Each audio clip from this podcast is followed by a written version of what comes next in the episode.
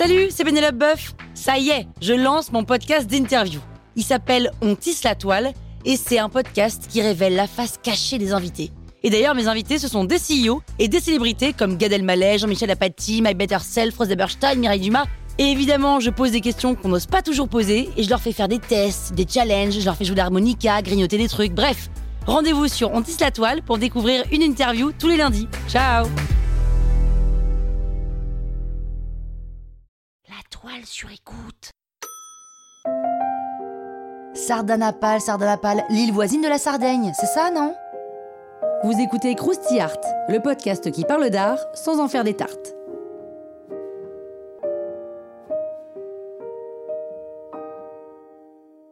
La mort de Sardanapale, c'est une peinture de Delacroix qu'on peut admirer au Louvre.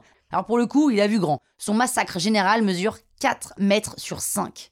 Selon la légende, Sardanapale est un roi assyrien qui, voyant sa défaite approcher, décide de s'immoler et d'emporter toutes ses richesses avec lui, histoire que ses ennemis n'en profitent pas.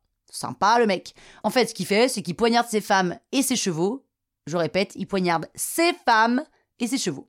Et là, scandale, ça rime d'ailleurs avec Sardanapale, au programme, gros boxon, luxure latente et corps de femme dénudée à gogo. Quand on regarde le tableau, on sait pas trop si on assiste à une orgie ou à une scène gore. Bon.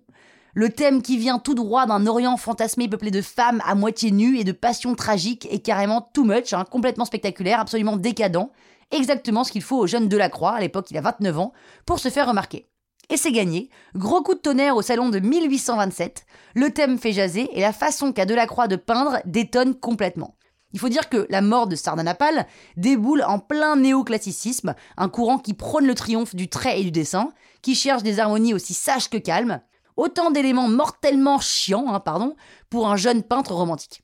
Alors pour lui, c'est tout le contraire. La couleur doit l'emporter et dicter la composition du tableau, et c'est en ce sens que la mort de Sardanapale est exemplaire. C'est une vraie orgie de couleurs, un mouvement de ouf et une peinture presque sauvage. Sérieux, vous l'avez bien regardé, le père Sardanapale, là, euh, mollement allongé sur son lit? Parce que moi, je le trouve un peu relax, le mec. Un peu, un peu pépouze, quoi. Alors, c'est vrai qu'il a l'air un tout petit peu préoccupé, mais franchement, c'est dans la salle d'attente du dentiste qu'on a cet air euh, un peu chafouin, là. Pas quand on regarde sa meuf se faire poignarder et qu'on est le prochain sur la liste. Ils sont chelous, les mecs de l'époque, hein. Croustille, hein La toile sur écoute.